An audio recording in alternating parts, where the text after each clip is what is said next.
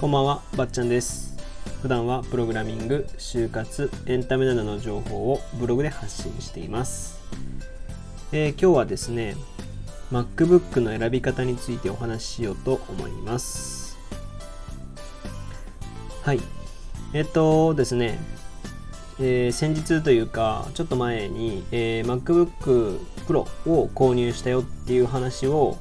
あげたんですよね。で、それが、あまあ、MacBook Pro が来てもうどうだろう。1週間ぐらい経つんですけどすごい触り心地というか叩き心地もいいし画面も綺麗だしって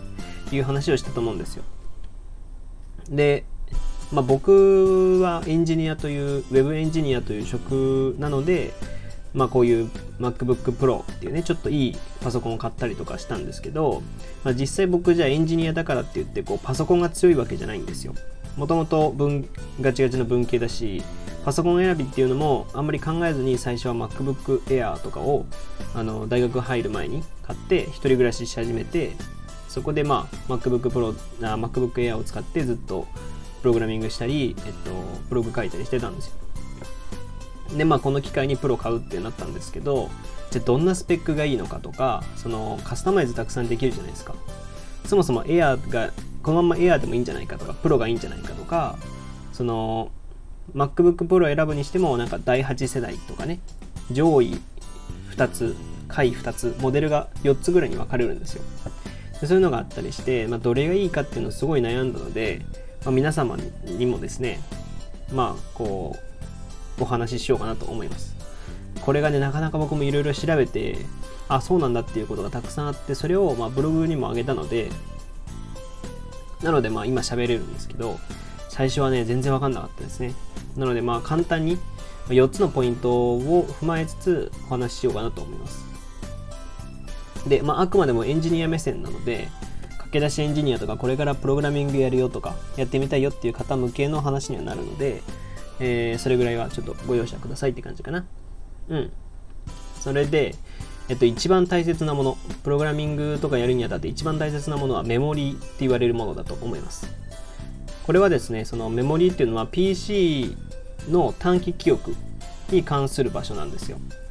まあどういうことかっていうと、えー机の広さにも例えられてて、えー例えばその机が広ければ広いほど、えーたくさんの作業が一度にできるじゃないですか。勉強しながら参考書見ながら YouTube 開きながらとか。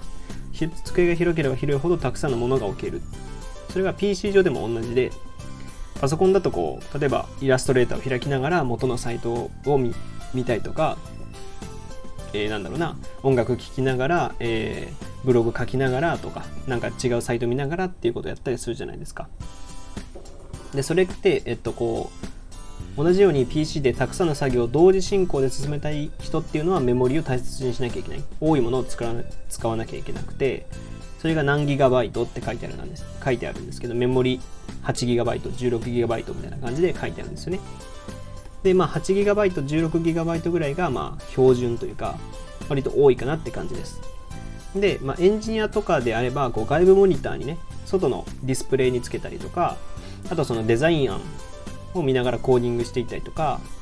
サーバーを何個も立てたりすることがあるのでその処理に直結するものなのでここはちょっとできる限り 16GB 以上は欲しいかなっていう感じです。うん。僕も 16GB を買いました。はい。で2つ目は CPU ってやつです。CPU ってすごい難しいんですけど、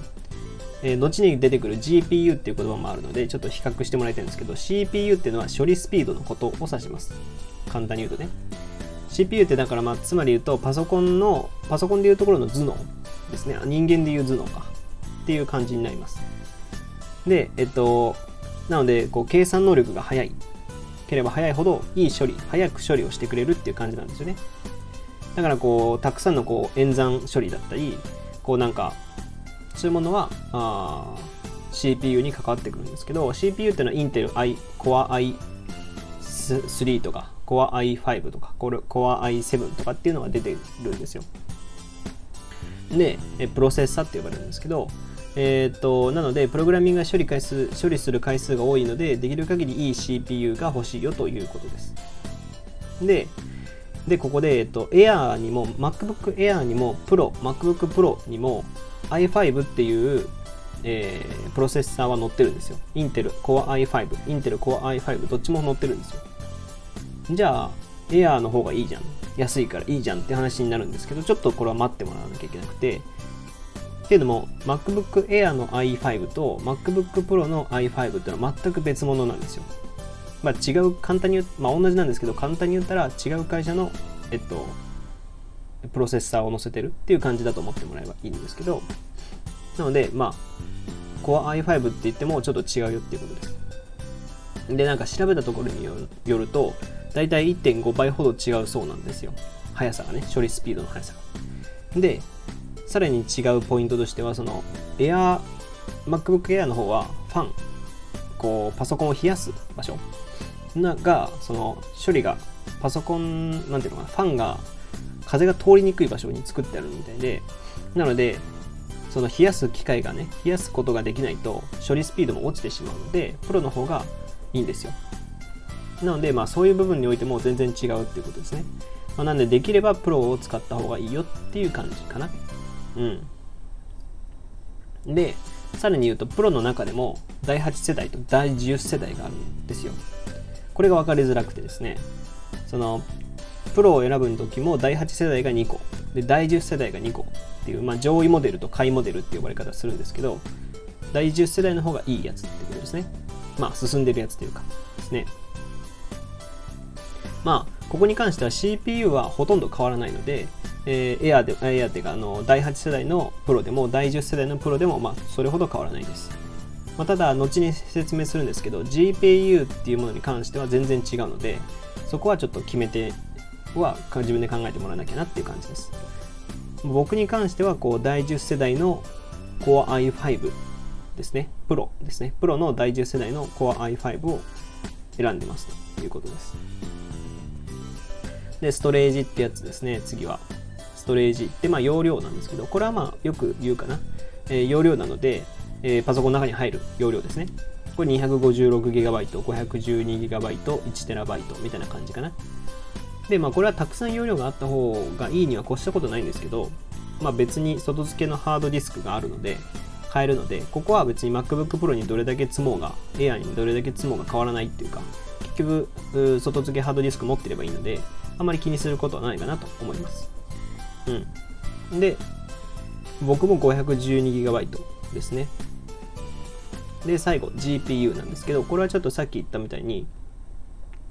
えっ、と、画像処理スピードのことを GPU って言うんですけど、その画像加工とか動画編集とか e スポーツとかする人、あと 3D グラフィックとか作る人、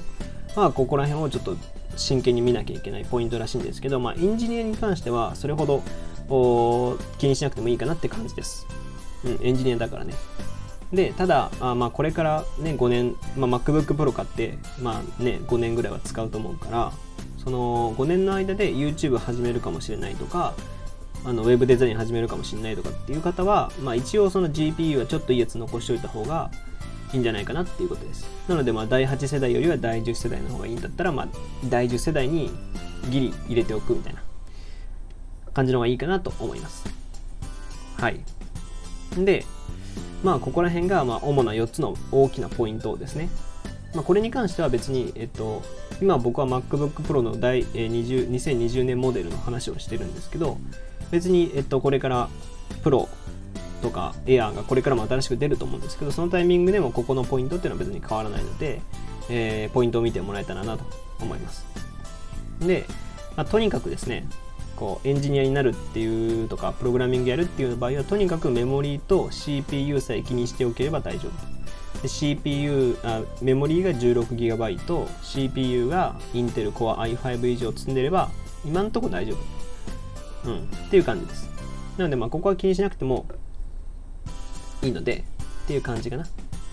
それぐらいはちょっと気にしておいた方がいいよっていうことですね。うん。まあ、高額なものだし、僕も20万払ったんだけど、一括で払ったんですけどね、20万払ったんだけど、毎日一緒にするような、僕はね、もう特に毎日一緒に一緒にするようなパートナーだし、妥協せずね、しっかりこう選んでもらえたらなと思います。うん。まあ、これで、あ、あそうだそうだ、これ大事な報告、報告、補足があるんですけど、なんか今のところですね、あの、2020年度版の MacBook Pro は動画編集したい方であればやめておいた方がいいみたいです。えっとね、なんかね、こう、いろんな方が言ってるんですけど、この Final Cut Pro とかっていう動画編集サイ、えー、ソフトとか、えー、Adobe の Premiere Pro って呼ばれるものが、なんか10分ぐらい経つと、こうフリーズするみたいなんですよ。こう、あのレインボーマーク、こう、くるくるくるくる回る。あれが止まらなくなる。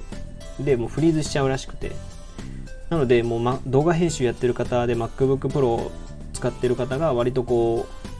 う、もうやめますとか、MacBook Pro を使うのやめますとか言ってるので、今のところ2020年の版の MacBook Pro は手を出さない方がいいかなと思います。まあ、ただ、その MacBook というか、あの Apple 側にもなんかその、たくさんそのそういう報告が上がってきてるらしいので、なんか次回のアップデートでは多分改善されるとは思うんですよね。このまま改善されないってなると MacBook Pro の価値がなくなっちゃうから、特に動画編集とかね、やってる人多いと思うから。だからまあ、多分な、んとかなるとは思うんですけど、まあ、期待はしなしない方がいいかなっていう気はしてます。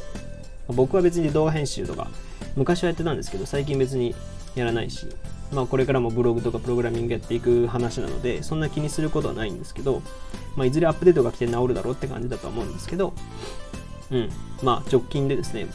動画編集したいっていう方はちょっと2020年度版の MacBook Pro はやめておいた方がいいらしいよっていう話です。はい。えっ、ー、とですね、今のところね、まあ、今日はこういう MacBook のお話をしたんですけど、ブログも今今月の時点で3本上げてるんですよ。今に16日の時点で3本上げてるんですけど、すごいいいペースでですね、でして、だからあと2本、5本が、月5本が一応ペースの目標なので、残りあと2本ももっと書いていけたらなと。いい調子いいので、なんか書けるんですよね。だから、また上げていきたいと思います。はい。というわけで、今回はエンジニアにおすすめの MacBook Pro の選び方 MacBook の選び方についてお話ししてきました。えー、他にもですね、ブログや Twitter でも発信してるので、そちらもご覧ください。そして今回のこの、えー、MacBook の選び方については、下にリンクも貼っておくので、見てもらえるとと思います。はい。というわけで、今回はここでおしまいかな。はい。それでは、また次回お会いしましょう。ばっちゃんでした。